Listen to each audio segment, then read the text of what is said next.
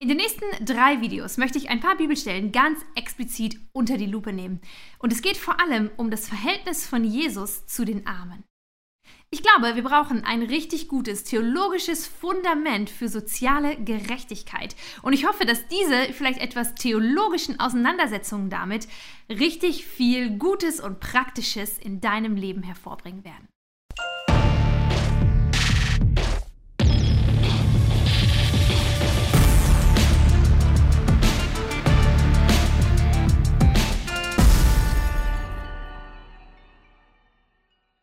Das allererste Statement zu Jesus und wie er selbst seinen Auftrag in dieser Welt sieht, lesen wir in Lukas 4.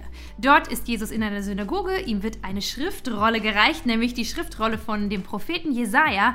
Er liest daraus vor und das, was er vorliest, klappt er zu dann und dann schließt er ab mit diesen Worten und sagt: Das oder heute ist diese Schrift erfüllt worden vor euren Augen. Diese Schrift, das ist Jesaja 61, Verse 1 bis 2. Eine Stelle, die allgemein damals auch schon anerkannt war als eine Stelle, die auf den kommenden Messias und seinen Auftrag in dieser Welt hinweisen würde. Jesus, oder was schreibt Jesaja über den Messias, beziehungsweise wie sieht Jesus seinen eigenen Auftrag? Er liest vor, er sagt über sich, Lukas 4 ab Vers 18. Der Geist des Herrn ist auf mir, weil er mich gesalbt hat, den Armen frohe Botschaft zu verkünden. Er hat mich gesandt, zu heilen, die zerbrochenen Herzens sind, Gefangenen Befreiung zu verkünden und den Blinden, dass sie wieder sehend werden, Zerschlagene in Freiheit zu setzen, um zu verkündigen das angenehme Ja des Herrn. Klingt schon mal sehr gut. Als etwas später Johannes der Täufer im Gefängnis sitzt, schickt er seine Jünger zu Jesus, um äh, ihn zu fragen, Jesus, bist du wirklich der Messias? Er sucht irgendwie nochmal nach so Klärung, nochmal nach so einem Statement von Jesus, dass er hier nicht den falschen Messias angekündigt hat. Und Jesus antwortet den Jüngern mit einem ähnlichen oder ähnlichen Versen wie auch die, die wir in Lukas 4 schon gelesen haben. Er sagt hier von sich in Lukas 7, Verse 20 bis 22, Geht hin und berichtet dem Johannes, was ihr gesehen und gehört habt. Blinde werden sehend, Lahme gehen, Aussätzige werden rein, Taube hören, Tote werden auferweckt. Armen wird das Evangelium verkündet.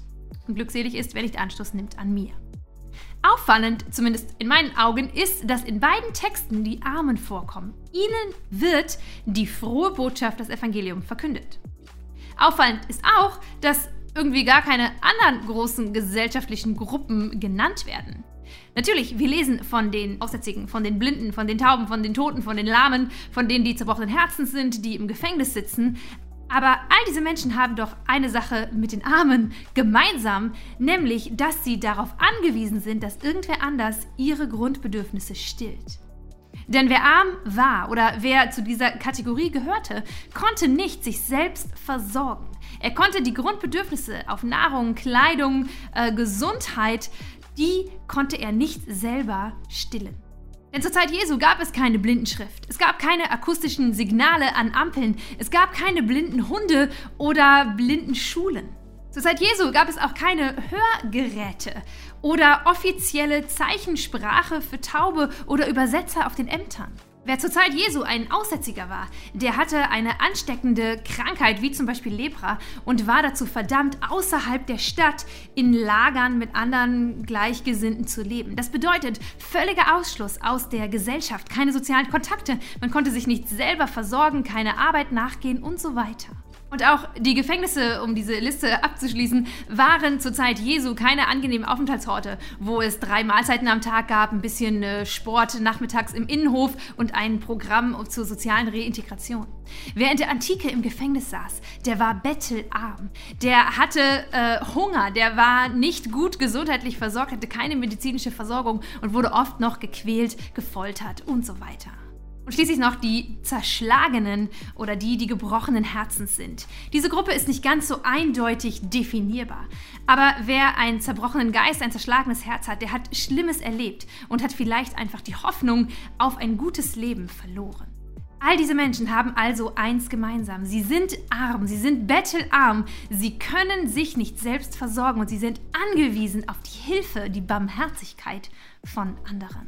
Jesus versteht aufgrund dieser zwei Stellen seinen Dienst primär als einen Dienst an den Ärmsten der Gesellschaft. Jesus ist der Trotz Gottes gegen Sünde, Elend und Armut. So hat es Christoph Blumhardt, ein deutscher Theologe im 18. Jahrhundert, formuliert, sehr treffend. Aber Moment, Moment. Heißt das jetzt, dass das Evangelium, also die frohe Botschaft von der Rettung Gottes, dass, dass die gar nicht uns allen gilt, sondern nur den Armen?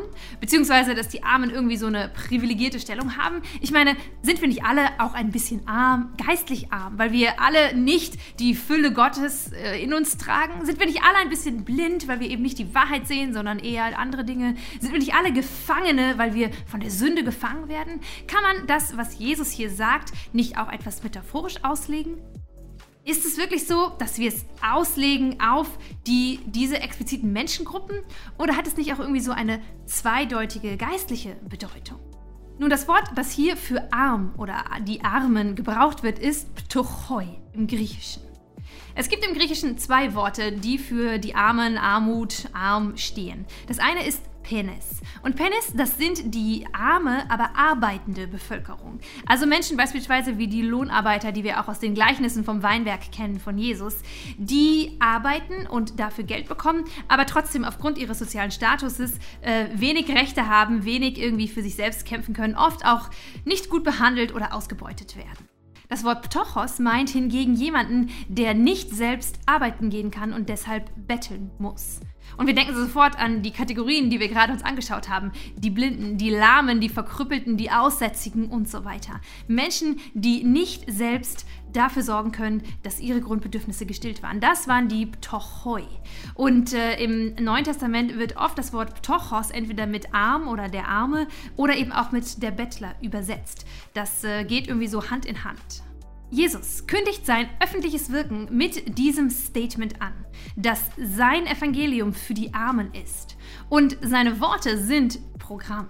Denn er geht ja hin und er tut genau das, was er sagt. Er heilt die Kranken, er heilt die Blinden, er heilt die Tauben, die Lahmen, die Aussätzigen. Wir lesen all diese Geschichten und es sind nicht einfach nur tolle Geschichten, die die Macht und die Kraft und die Größe Gottes beweisen, das tun sie auch, sondern es sind Geschichten, die davon erzählen, wie dieses Evangelium die Armen erreicht. Denn in dem Moment, wo ein Blinder wieder sehen kann, wo ein Tauber wieder hören kann, wo ein Aussätziger gereinigt ist oder ein Lama wieder gehen kann, bekommt dieser Mensch wieder Anteil an dem gesellschaftlichen Leben.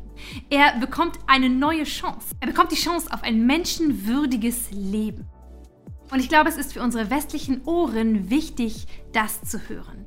Denn Oft, und dazu haben wir auch jedes Recht, beziehen wir das, was Jesus äh, sagt oder was die Bibel über ihn sagt, direkt auf uns. Und das ist okay, denn die rettende Botschaft Gottes gilt natürlich jedem einzelnen Menschen auf dieser Welt, egal ob arm oder reich, egal ob in Afrika, Europa, Asien oder sonst wo auf der Welt, egal ob damals vor 2000 Jahren oder heute im 21. Jahrhundert. Daran ist nichts zu rütteln. Aber trotzdem gilt sie in allererster Linie den Menschen, die sonst niemanden haben, um die sich sonst niemand kümmert, die Menschen, die nichts haben. Ihnen gilt in erster Linie das Evangelium oder vielleicht in anderen Worten, für sie ist die Botschaft, dass Gott kommt und sie rettet, sie wiederherstellt, sie befreit, tatsächlich eine unglaublich frohe Botschaft, denn das ist das, was sie selbst für sich nicht tun können. Und ganz ehrlich, wie könnte es denn anders sein, als dass dieser Gott, der sich im Alten Testament als Jahwe offenbart, als Gott der Sklaven, als der Gott, der die hebräischen Fronarbeiter in die Freiheit führt, als der Anwalt der Witwen und Waisen. Wie könnte es anders sein, als dass sich dieser Gott, wenn er in Menschengestalt auf die Erde kommt, irgendwie anders verhält, als so, wie er es schon immer getan hat? Jesus ist der Trotz Gottes gegen Sünde, gegen Armut und gegen Elend in dieser Welt. Das Evangelium ist in erster Linie eine frohe Botschaft für die Ärmsten der Gesellschaft. Und es heißt nicht, dass es deshalb nicht auch dir gilt. Es heißt nicht, dass deine Sünde irgendwie zweitrangig ist zu dem Elend der Ärmsten. Aber es bedeutet, dass in dem Moment, wo dir deine Sünde vergeben wurde, wo du diese rettende Botschaft, dieses Evangelium für dich angenommen hast, du selbst zu einem Evangelium wirst für diese Menschen. Und der Blick oder die Menschen, die Jesus vor allem im Blick hat, sind eben die, die sonst niemand sieht und denen sonst niemand helfen möchte oder helfen kann. Du darfst Evangelium, frohe Botschaft für diese Menschen werden, als ein Kind Gottes, als ein Gesandter dieses äh, Gottes, der die Sklaven befreit, als ein kleiner Christus.